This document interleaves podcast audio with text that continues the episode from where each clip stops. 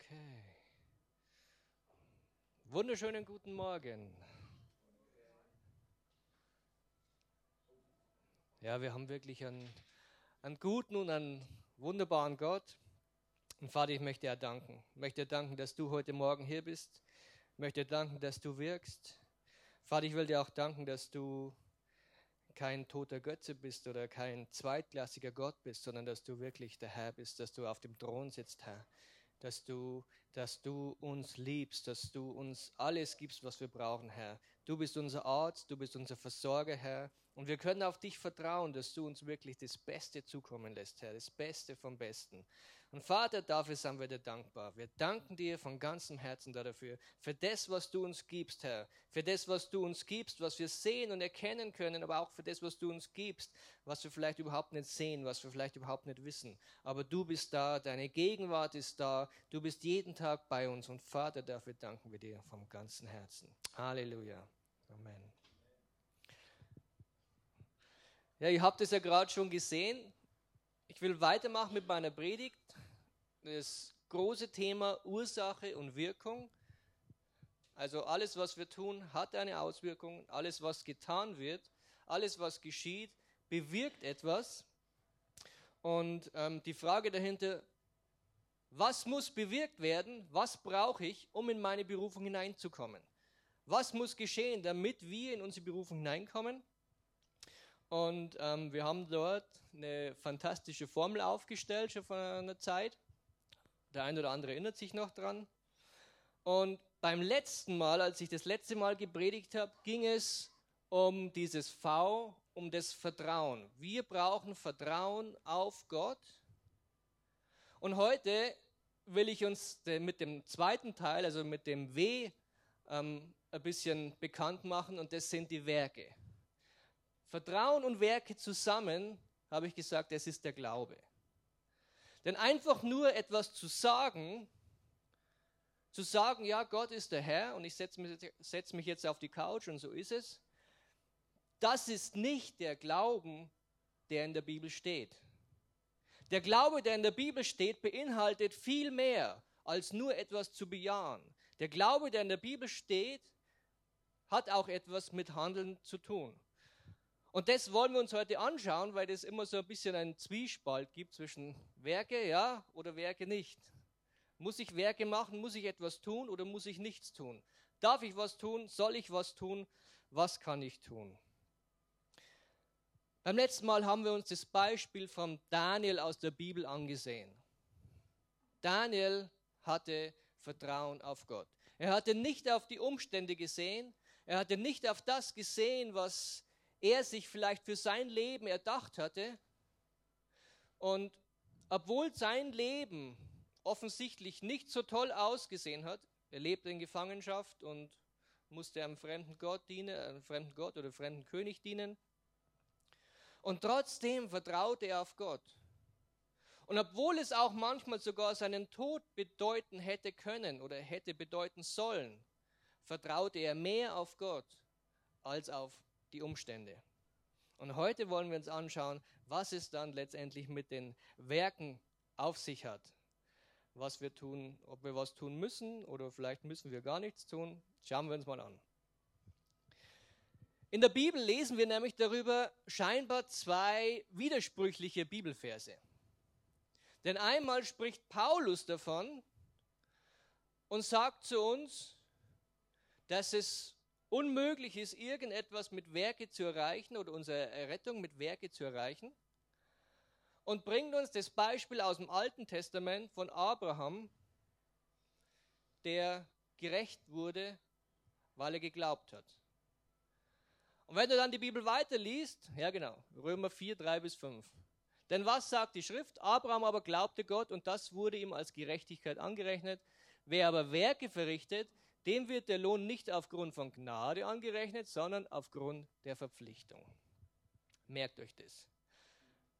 Der eine oder andere hat vielleicht schon mehr gelesen als den Römer und hat dann vielleicht bemerkt, Jakobus schreibt auch etwas darüber. Und interessanterweise, Jakobus verweist auf die gleiche Stelle im Alten Testament, auf genau die gleiche Bibelstelle.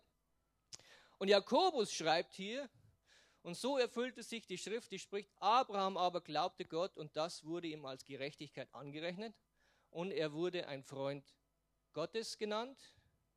Ist es noch weiter? Hast du noch mehr?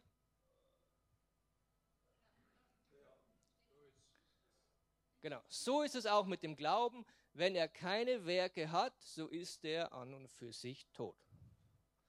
Das schreibt jetzt nun der Jakobus. Okay, also was sollen wir jetzt glauben? Was sollen wir jetzt tun? Sollen wir jetzt Werke vollbringen, wie Paulus es sagt, oder sollen wir keine Werke vollbringen? Oder müssen wir Werke vollbringen, wie Jakobus es sagt? Interessanterweise, weil beide eben auch auf die gleiche Bibelstelle aus 1. Mose 15,6 übrigens hinweisen. Paulus macht klar, jeder Mensch braucht Vergebung. Und Paulus spricht bei den Römern, er spricht Judenchristen an, in dem, mit dem, was er sagt. Und er weiß ganz genau, dass diese Leute ein ganz großes Problem haben. Weil ein Jude ist von Geburt an so, dass er darauf getrimmt ist, die Gesetze, die jüdischen Gesetze zu befolgen. Das zu befolgen, was die Tora vorgibt, die ganzen Gesetze, die ganzen, alles, was die so machen müssen. Von, von Kind auf werden die so erzogen, dass sie das tun. Und das macht auch einen Juden aus, dass es so ist. Und Paulus spricht nun zu diesen Leuten eben auch die, und, und sagt ihnen, hey, wenn ihr errettet werden wollt, dann könnt ihr nichts dazu tun, um gerettet zu werden. Ihr braucht Vergebung, ihr braucht Jesus Christus, der am Kreuz gestorben ist. Er hebelt das Gesetz nicht aus. Paulus sagt nicht, das Gesetz hat keine Bedeutung mehr. Im Gegenteil, das Gesetz ist wichtig.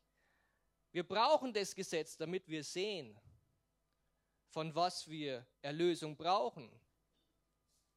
Wir brauchen das Gesetz, damit es uns darauf hinweist, was richtig ist und was falsch ist. Aber das Gesetz kann uns nicht erlösen. Das Gesetz kann keinen Juden erlösen. Das Gesetz kann keinen Christen erlösen sondern wir brauchen Jesus Christus. Also das Halten des Gesetzes, das Tun von Gesetzeswerken bringt überhaupt nichts. Und er bringt dieses Beispiel von Abraham, der gerecht war vor Gott. Und da gab es noch nicht mal die ganzen Gesetze bei Abraham. Die gab es erst bei Mose. Und trotzdem wurde Abraham gerecht genannt. Obwohl er nur, in Anführungsstrichen, geglaubt hat. Und diese Bibelstelle bringt eben Paulus. Und dann haben wir Jakobus, der sagt, ein Glaube ohne Werke ist ein toter Glaube. In Vers 17. Den glaube ich haben wir, oder? Ja. Wenn er keine Werke hat, so ist er an und für sich tot. Ein Glaube, der keine Werke beinhaltet, ist ein toter Glaube. Jakobus sagt, Glaube ist so viel mehr als nur bloße Worte. Glaube ist so viel mehr als einfach nur Gott anzuerkennen. Ja, er existiert. Ja, er ist da. Ja, er hat mir das Geschenk der Erlösung oder er ist am Kreuz gestorben für alle Menschen. Für Jakobus ist es mehr als nur das zu bejahen. Für Jakobus ist der Glaube eine Beziehung zu Gott. Und für Jakobus ist es auch ganz klar, wenn ich eine Beziehung zu Gott habe, dann wird mich diese Beziehung verändern. Und dann werde ich ein anderer Mensch sein durch diese Beziehung zu Gott, durch meinen Glauben. Und dann wird es Auswirkungen haben, die sichtbar sind für mein Umfeld, für andere. Paulus und Jakobus sprechen also hier von zwei verschiedenen Arten von Werken und aus zwei verschiedenen Perspektiven. Während Paulus davon spricht, dass Gesetzeswerke vor der Erlösung, vor der Bekehrung nichts dazu tun können, damit wir die Erlösung bekommen, spricht Jakobus davon. Und Jakobus geht davon aus, dass die Bekehrung, dass die Erlösung, das Geschenk der Erlösung bereits angenommen wurde. Das setzt er voraus und sagt, wenn du dieses Geschenk der Erlösung angenommen hast, wirst du nicht mehr derselbe sein und wirst etwas tun. Das wird eine Auswirkung haben auf dein Leben, das für dein Umfeld sichtbar ist. Es wird Werke, es werden Werke aus Glauben oder durch den Glauben an dir sichtbar werden. Es wird etwas geschehen mit dir. Das sind die zwei Perspektiven und das sind die zwei Bibelstellen und deswegen widerspricht sich das auch überhaupt nicht. Während wir überhaupt nichts dafür dazu tun können, um erlöst zu werden oder dass Gott uns liebt, dass wir mehr anerkannt werden bei Gott, können wir trotzdem, dürfen wir trotzdem und werden wir trotzdem etwas tun, um unseren Glauben Ausdruck zu verleihen. Und manchmal vermischen wir diese, vermischen wir diese zwei Dinge und dann kommen ganz komische Sachen bei uns raus. Gehen wir später noch mehr darauf ein. Ein Beispiel aus dem Alten Testament, Testament möchte ich mit uns einfach mal durchgehen. Es gibt ja so viele Beispiele. Aber eines ist, als das Volk Israel vor dem verheißenen Land stand, zum zweiten Mal. Und sie sendeten wieder Kundschafter hinein und sie sendeten die Kundschafter in diese Stadt. Wer kennt die Stadt? Große Stadt, große Mauern? Jericho. Sie sendeten die Kundschafter in die Stadt Jericho, um diese Stadt auszukundschaften, um das Land auszukundschaften. Dieser König der Stadt hat es irgendwie mitbekommen, dass Kundschafter aus dem Volk Israel, weil es ist ja ein großes Volk, das sieht man ja, wenn das vor der Tür steht. Und vielleicht hat er sich auch schon sowas gedacht. Und er hat es mitbekommen, dass die hier sind. Und dann hat er gesagt, hey Soldaten, such diese Leute. Und dann sind die Soldaten ausgeschwärmt durch die Stadt und haben diese Leute gesucht. Und dann war dort ausgerechnet eine Hure.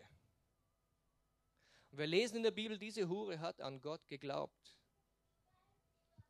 Und sie hat nicht nur diesen Gott bejaht und hat gesagt, okay, der Gott der Israeliten, ja, der ist größer wie unsere, alles schön und gut, ich warte mal ab, was geschieht, sondern diese Frau, Rahab, Sie hat ihren Glauben ausgedrückt dadurch, dass sie diese Kundschaft aufgenommen hat und gesagt, hey, kommt zu mir, ich weiß, euer Gott ist größer, ich weiß, ihr werdet die Stadt einnehmen, kommt, versteckt euch bei mir. Und tatsächlich war es so. Die Kundschafter waren in Sicherheit, sie haben sich versteckt, sie konnten dann fliehen aus der Stadt. Und das Volk Israel hat die ganze Stadt und alle Bewohner vernichtet. Wisst ihr, wer überlebt hat? Genau. Rahab und ihre ganze Familie. Die haben überlebt. Wisst ihr warum?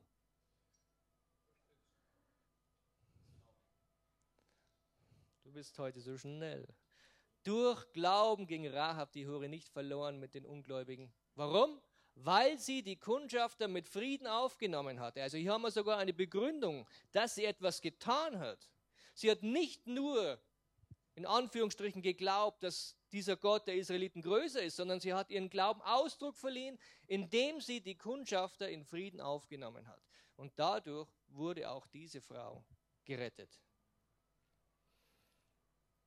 Glaube hatte also in dieser Frau etwas ausgelöst, dass sie etwas getan hat, dass sie diesen Glauben auch eingesetzt hat. Man kann also theoretisch alles, was in der Bibel steht, bejahen. Man kann sagen, ja, hey, heute sagt man ja so, so ganz lapidar, ich glaube. Ich glaube, ich habe das Licht ausgemacht. Ich glaube, ich habe die Tür zugesperrt, sagt man bei uns. Und dann sagt der andere, ja, Glaube heißt nicht wissen, schau lieber nochmal nach.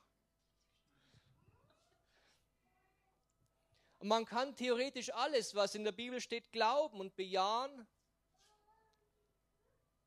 aber trotzdem nicht den Schritt wagen und zu sagen, ich gebe mein Leben Jesus.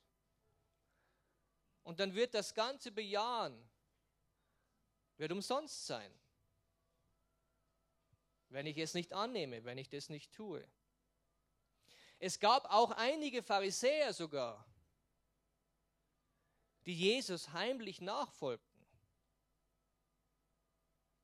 Einer der bekanntesten, der Josef von Arimathea, der dann heimlich zum Pontius Pilatus ging und sagte, hey, darf ich Jesus vom Kreuz abnehmen und begraben? Er hat es heimlich gemacht. Und dann gab es auch Leute, die haben Jesus bejaht, sind aber nicht nachgefolgt. Der reiche Jüngling zum Beispiel. Er kam zu Jesus und sagte, hey, das ist toll, was du machst und ich glaube an dich und das ist wunderbar. Und Jesus sagte, hey, verkauf alles, was du hast und folge mir nach. Der hat es nicht gemacht. Sein ganzer Reichtum, alles, was er hatte, hat ihn letztendlich davon, davor gehindert, dass er diesen Schritt geht, obwohl er an Jesus geglaubt hat. Ich glaube nicht, dass er die Existenz Jesus irgendwann in Zweifel gezogen hätte. Er stand vor ihm, wollte ihm nachfolgen. Doch dieser Schritt fehlte und er folgte ihm nicht nach. Daniel hat auch letzten Sonntag darüber gepredigt, über den fruchtbaren Boden, über den guten Boden, über den schlechten Boden, über den Weg. Und dass es etwas braucht, damit die Frucht aufgeht. Es muss tief verwurzelt sein. Und jetzt kommen wir zu unseren Werken. Wenn ich einmal den Gottesdienst ausfallen lasse und lieber zu Hause im Bett bleibe oder zu Hause auf der Couch bleibe, wenn ich mal nicht regelmäßig die Bibel lese, dann kommt manchmal so ein negatives Gefühl in uns hoch oder ein schlechtes Gewissen. Gibt es hier jemanden, der sowas kennt? Ah, doch ein paar. Und bei mir ist es auch so. Und wenn wir diese Dinge, die von uns erwartet werden, als Christ, wenn wir die nicht erfüllen, wenn wir den Standard Christ nicht einhalten, wenn wir diese Gesetze, die wir uns als Christ auferlegen oder sogar auferlegt werden von irgendwelchen anderen Leuten, wenn wir denen nicht gerecht werden, dann kommen wir manchmal in eine Situation, in der wir uns selbst verdammen, weil wir das nicht getan haben, weil wir jetzt nicht im Gottesdienst waren oder vielleicht war ich schon zweimal nicht im Gottesdienst oder ich habe jetzt zwei Tage hintereinander die Bibel nicht gelesen und dann kommen wir in Selbstverdammnis hinein. Und wie kann Gott mich gebrauchen? Und, und, und, und, und. Und das sind auch Gedanken, die uns selbst blockieren. Und wir können Dinge nicht tun. Wir können plötzlich ähm, vielleicht nicht das tun, in unsere Berufung hineinkommen und uns äh, unseren Weg gehen, den wir eigentlich gehen sollten, weil wir uns selbst daran hindern, weil wir sagen, hey, ich bin nicht perfekt, ich bin nicht heilig. Und ich sowieso nicht. Ich war schon zweimal nicht mehr im Gottesdienst, ich kann für keinen beten. Wir machen so viel kaputt dadurch. Warum? Weil wir uns an Werken aufhängen, an Gesetze aufhängen, die wir denken, halten zu müssen. Und mir geht es öfters so. Vieles läuft vielleicht nicht so hundertprozentig in meinem Leben als Christ. Und vielleicht ist es bei dir auch so. Und dann kommt manchmal so diese, diese Verdammnis und so, ach, ich müsste doch mehr oder ich müsste doch anders oder das müsste ich vielleicht ändern. Viele solcher Gedanken, viele solche Dinge, die mich beschäftigen wo ich dann selbst sage, hey, wie soll ich mehr erreichen? Wie soll ich mehr in meinem Leben als Christ erreichen, wenn ich doch so viele Fehler habe? Wenn, doch, wenn ich doch so viele Gesetze nicht einhalte? Ein Beispiel von mir, als ich zum, zum Ältesten gesalbt oder, oder ernannt werden sollte. Bis zuletzt habe ich gezweifelt daran, habe gesagt, hey, das kann nicht sein. So viele Dinge, die in meinem Leben falsch laufen, so viele Dinge, die ich nicht richtig mache. Immer wieder. So viele Gesetze, die ich breche. Wie soll ich da jemals ein guter Ältester sein? Und bis zuletzt habe ich gezweifelt. Und dann war der Heinrich Reger hier, der uns dann eingesetzt hat und er hat für uns gebetet und er hat für mich ein Wort gehabt. Und er hat gesagt, dass Gott zu mir spricht und sagt, ich habe dein Herz geprüft und ich habe es für rechtschaffen empfunden. Und das hat mir einen Stich gegeben. Weil ich habe mich selbst geprüft anhand der Gesetze, die ich befolge und habe mich für überhaupt nicht rechtschaffen befunden. Und er hat zu mir gesagt, Gott hat mein Herz geprüft und er hat es für rechtschaffend erachtet. Und da wusste ich, dass Gott auf ganz andere Dinge schaut, wie wir vielleicht.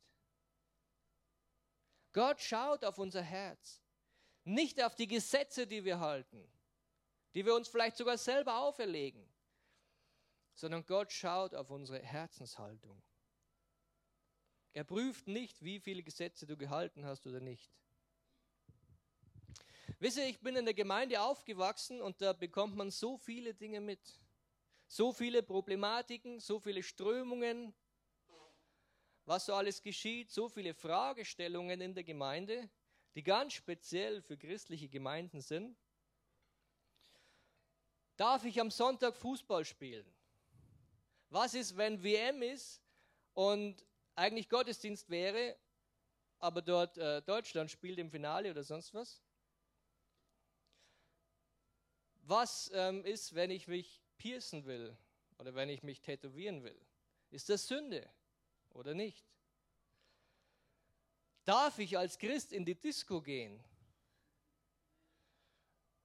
Oder nicht? Ist es Sünde oder nicht?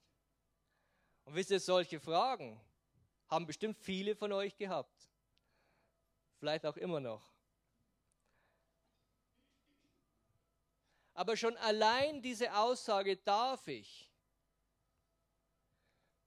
weist uns darauf hin, dass wir als Christen Gesetze befolgen wollen. Darf ich das tun als Christ?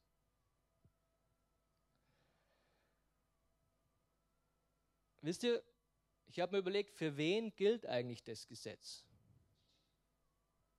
Für wen gilt das Gesetz? Gilt das Gesetz für Christen? Gilt das Gesetz für Juden? Warum gibt es das Gesetz? Und wisst ihr eigentlich, das Gesetz gilt für alle Menschen. Und immer in meinem Leben, in der Schule und überall, in meinem Freundeskreis, immer wenn ich sagte, ich bin Christ, wurde plötzlich ein ganz anderer Standard angelegt. Aha, du bist Christ. Du darfst also nicht. Ja, ist so. Ich dachte, du bist Christ. Warum machst du dann das? Sogar in der Familie. Du willst ein heiliges Leben führen. Du kommst vielleicht gerade von einer Konferenz und willst dein Leben verändern und du willst aber die Spülmaschine ausräumen und dann, ich dachte, du bist Christ, ich dachte, du willst was tun in deinem christlichen Leben. Hat es irgendwas mit der Spülmaschine zu tun? Wisst ihr, wir, wir lachen jetzt darüber, aber wir als Christen, wir machen uns selber Gesetze. Oder andere setzen Gesetze an und sagen, du als Christ musst dich so verhalten. Weil du sagst, du bist Christ, erwarte ich das und das und das und das von dir. Und jetzt ist die Frage, sollen wir Christen uns von irgendwelchen Gesetzen oder von irgendwelchen anderen Menschen Gesetze diktieren lassen? Sehr schön. Zur Freiheit hat uns Gott berufen. Und wisst ihr nochmal, Gesetze gelten ja nicht nur für dich als Christ, sondern die Gesetze gelten ja eigentlich für alle. Alle Menschen sollten sich dran halten. Und alle Menschen halten sich nicht dran. Und ob du Christ bist oder kein Christ bist, ändert nichts an der Tatsache, ob du dich daran hältst oder nicht daran hältst. Ob du in den Gottesdienst gehst oder nicht, wird nicht entscheidend sein, dass Gott dich mehr liebt oder weniger liebt. Du kannst dich vielleicht eines Segens berauben, wenn du das nicht tust.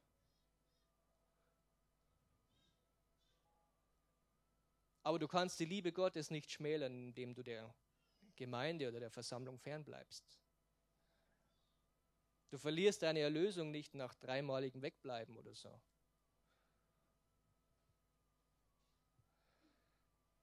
Du verlierst auch deine Erlösung nicht, wenn du dich nicht an alle Gesetze hältst. Und da möchte ich so ein bisschen die Spannung einfach rausnehmen.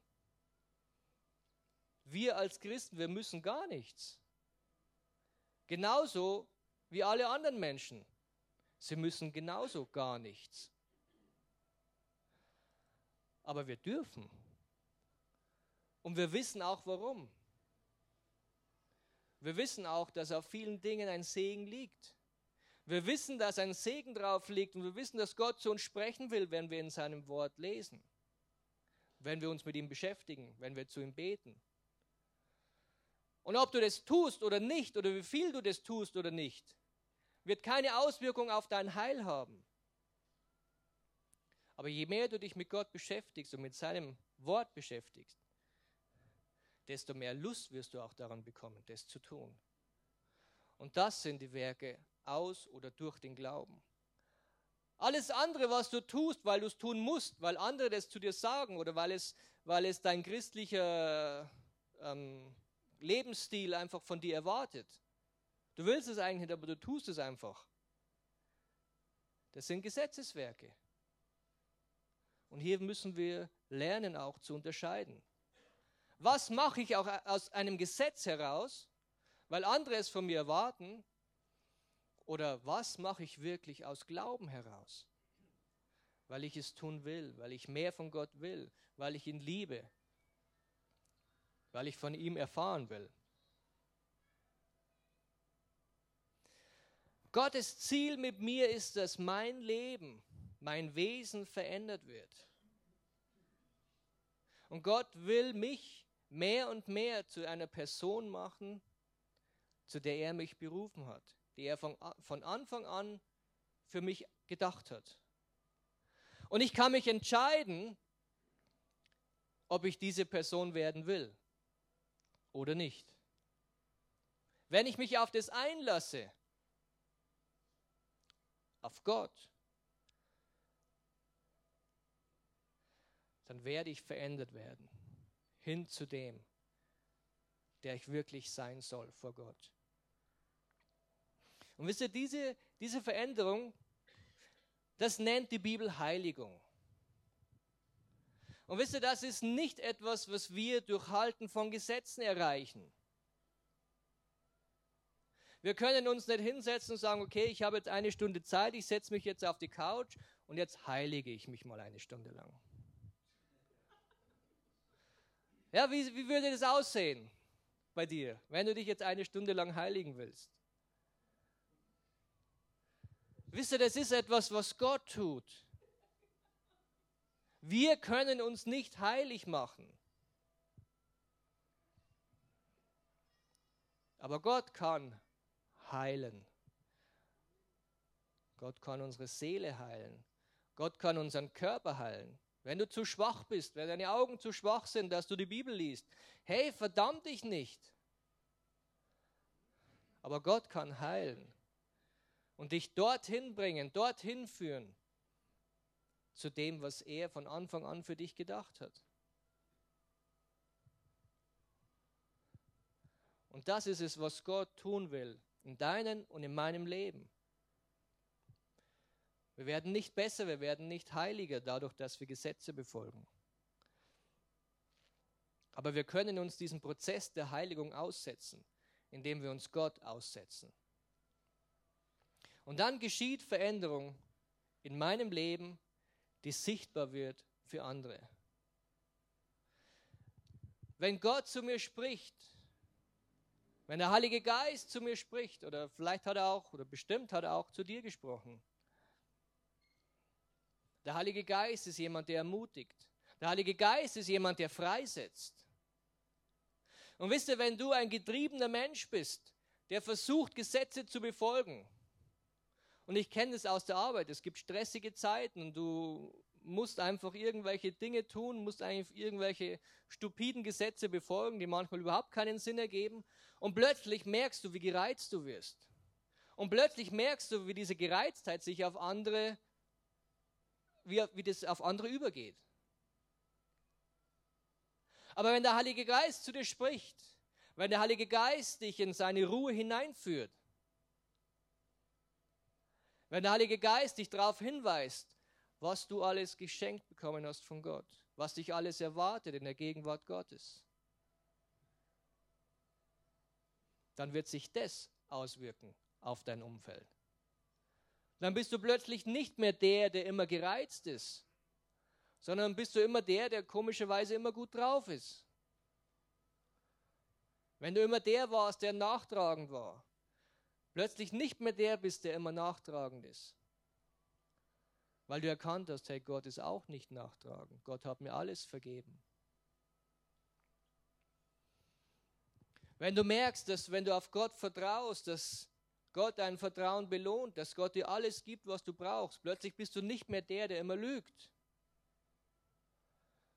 Weil du erkennst, du hast es gar nicht nötig zu lügen, weil du Gott auf deiner Seite hast. Und so wird sich unser Leben verändern. Nicht dadurch, dass wir irgendetwas tun, um besser zu werden, sondern nur, weil wir Gott in uns und an uns wirken lassen.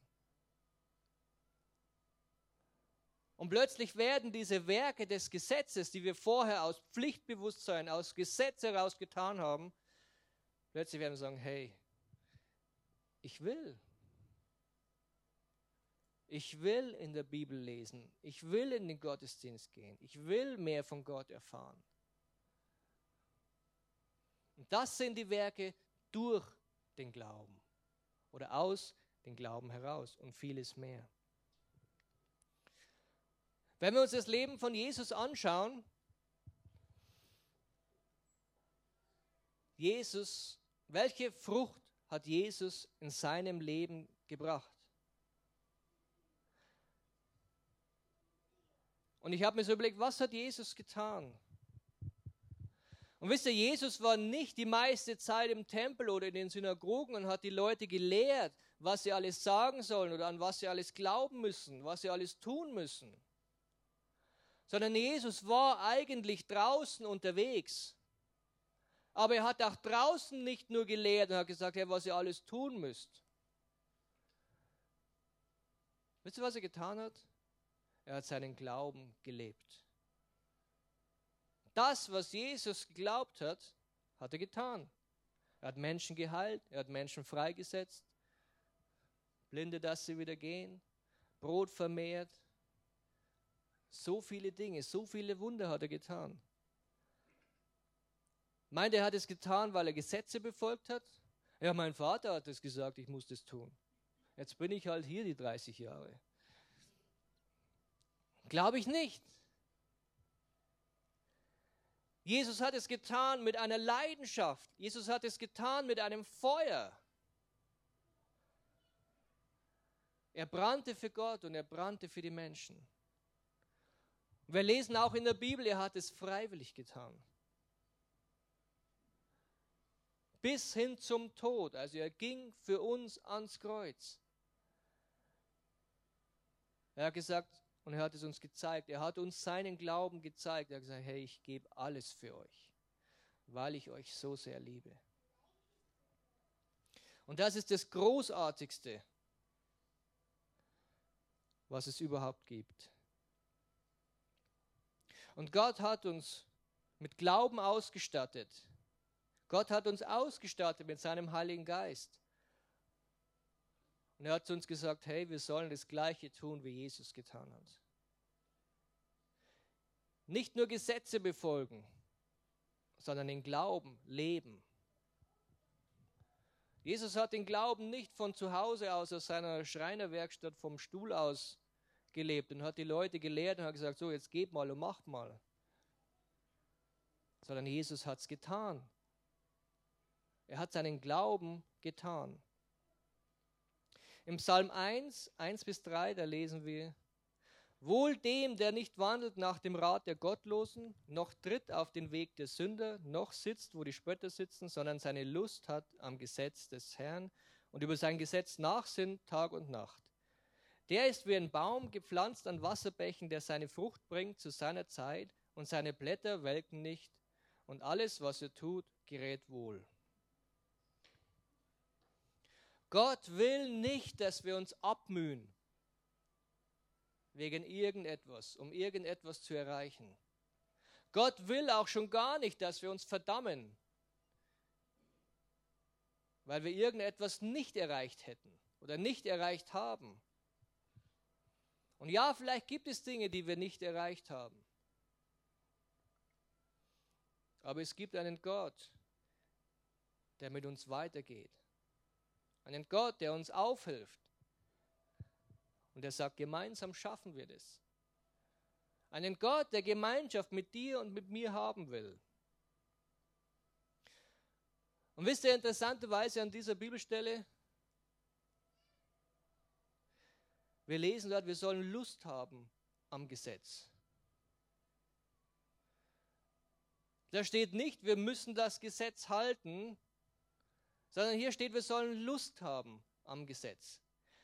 Das bedeutet auch, dass, dass Gott das Gesetz nicht aushebelt, dass es sagt, okay, äh, ihr müsst überhaupt kein Gesetz mehr befolgen und das Gesetz gilt nicht mehr und es gibt nur noch die Gnade und nur noch alles ist schön und ihr könnt tun und lassen, was ihr wollt. Hier lesen wir, wir sollen Lust haben am Gesetz. Wir sollen über sein Gesetz nachdenken. Warum? Gott gibt uns Dinge an die Hand, die gut für uns sind. Es ist gut für uns, wenn wir in den Gottesdienst gehen. Es ist gut für uns, wenn wir die Bibel lesen. Es ist gut für uns, wenn wir uns an die Gesetze des Landes halten. Es ist gut für uns, wenn wir unsere Obrigkeit ehren. Es ist gut für uns, wenn wir beten. Deswegen gibt es das Gesetz, weil es uns vorgibt, was gut ist für uns, was gut ist für die Gesellschaft, was gut ist für die Menschheit. Und weil es uns aufzeigt, was passiert, wenn wir das nicht tun. Dann geht es uns nicht gut. Und wir sollen die Lust dran haben. Und dann werden wir sein wie ein Baum gepflanzt an Wasserbächen, der Frucht bringt. Genauso Frucht bringt, wie Jesus Frucht gebracht hat.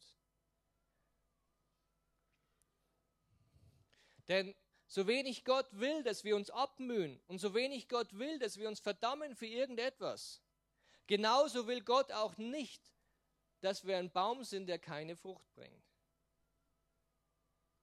Gott will, dass wir Frucht bringen, dass es uns gut geht, dass wir saftige Blätter haben und dass wir richtig gute Früchte haben.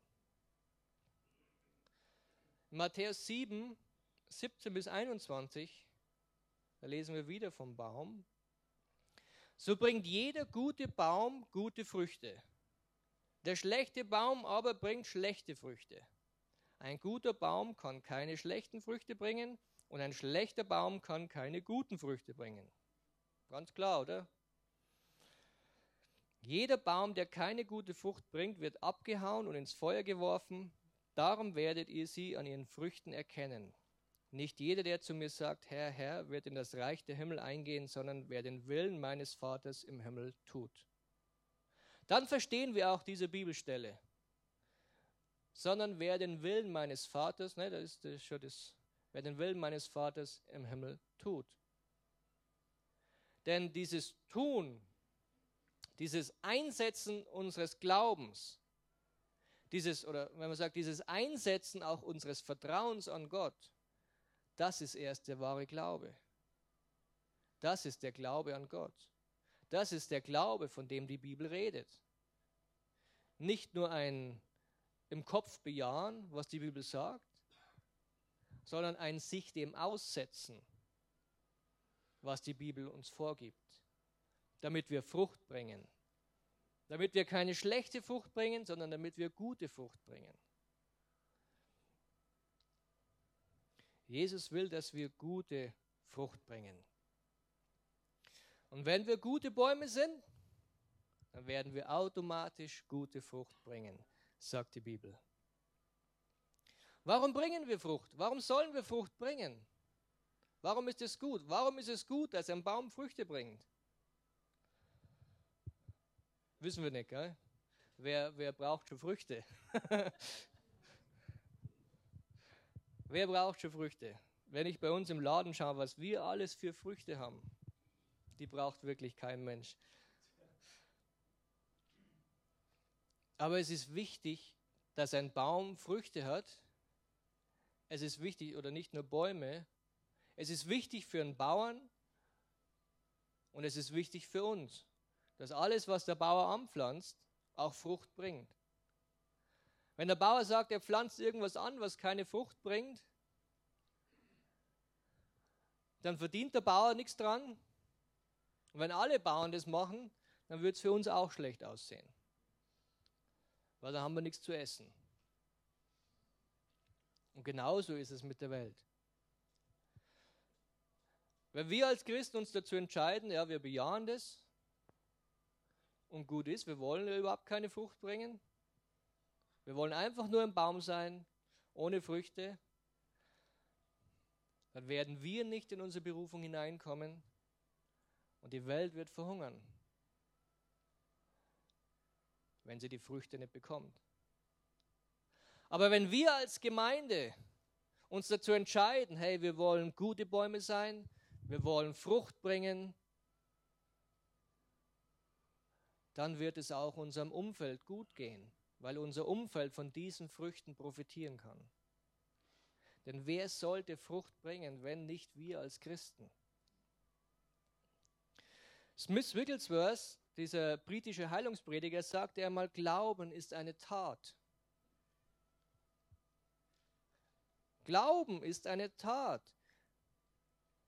Unser Glauben zeigt sich erst in der Nachfolge. Ist es tatsächlich Glaube, was du hast? Oder ist es nur irgendetwas zu bejahen? Und in Matthäus 5, Vers 16 steht, so soll euer Licht leuchten vor den Leuten, dass sie euren guten Werken sehen und euren Vater im Himmel preisen. Und das sollen wir tun. Unser Licht soll leuchten. Das Licht, das von Gott kommt, er ist, er ist das Licht. Es soll leuchten durch uns. Wir sollen Frucht bringen. Warum? Damit die Leute unsere guten Werke sehen. Aber nicht für uns. Nicht, dass ich sagen kann, ich bin der super gute, fruchtbare Baum, sondern zur Ehre Gottes weil es nicht von mir kommt. Das frische Wasser kommt nicht von mir. Das Licht kommt nicht von mir, sondern es kommt von Gott. Alles, was ich habe, alles, was ich kann, ist Gnade und kommt von Gott. Und dasselbe kannst du bekommen. Du kannst auch so ein Baum werden, du kannst auch Frucht bringen. Gott will es. Und es ist gut, wenn jeder von uns in seine Berufung hineinkommt. Und wir wollen, dass Jesus verherrlicht wird. Wir wollen nicht, dass irgendwelche frommen Worte einfach nur von hier vorne geredet werden. Und dann gehen wir alle wieder nach Hause und nächsten Sonntag kommen wir alle wieder und wir erfahren wieder neue fromme Worte. Ist ja gut, dann müssen wir nicht selber die Bibel lesen. Bisschen unserem schlechten Gewissen etwas entgegengebracht. Das ist nicht der Sinn, warum wir hier sind. Sondern wir wollen Frucht bringen. Wir wollen, dass Gott durch uns wirkt. Wir wollen, dass unser Glaube sichtbar wird für unser Umfeld, für die Menschen in unserem Umfeld, für unsere Freunde, für unsere Familie, die vielleicht auch noch nicht errettet sind, die die Erlösung noch brauchen, die es an dir und an mir erkennen und sehen sollen, dass Gott ein guter Gott ist und dass Jesus Christus der Weg, die Wahrheit und das Leben ist. Und wir sollen und wir dürfen das umsetzen, was die Bibel sagt. Wir müssen nichts tun, weil wir Christen sind. Keine Werke des Gesetzes. Aber wir können und wir sollen es tun. Weil es in unserem Herzen brennt. Weil wir eine Sehnsucht in unserem Herzen haben, damit Menschen, die verloren gehen, zu Jesus kommen. Dasselbe erleben können, dasselbe bekommen können, wie du hast. Dieselbe Gnade erleben können, wie sie du hast. Und wisst ihr, dieses Brennen, das kommt von Gott. Und das kann Gott in dein Herz hineinlegen, wenn du das willst. Und wir sollen das tun, was Jesus getan hat.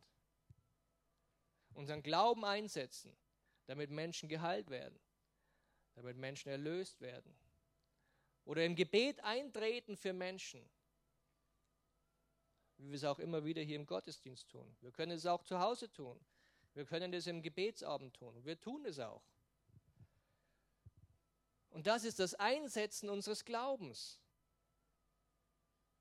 Nicht nur etwas zu hören, nicht nur etwas zu bejahen, sondern unseren Glauben auch wirklich zu tun, unseren Glauben auszuleben. Vielleicht lasst uns kurz miteinander aufstehen